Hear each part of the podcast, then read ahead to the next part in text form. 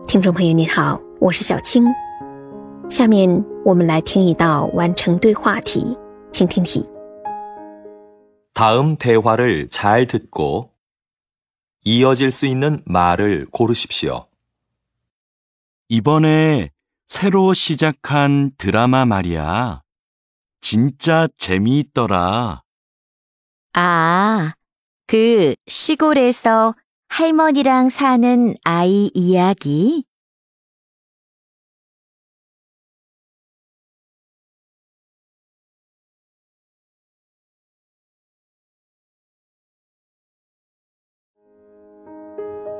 “选出答案了吗？好，我们先来整理一下听力音频的内容。男的说呀，这次新开始的电视剧真的很有意思。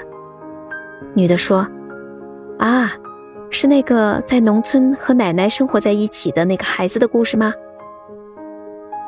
好，听力音频的内容就这些。那男的接下来会怎么回答呢？我们来看一下选项。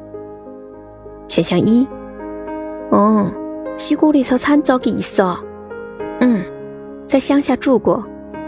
这个选项错在了时态上，参照给意思哦，是表示在农村生活是一段过去，而对话音频中说的 harmony 让擦嫩表示的是现在，时间是对不上的。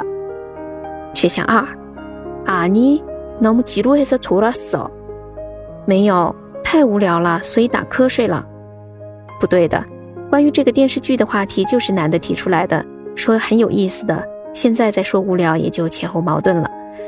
选项三，아니드라마볼시간없었어，没有， 没有时间看电视剧。不对，这个和前面的选项二一样，跟原对话是矛盾的。选项四，嗯，두사람보면서한참웃었어。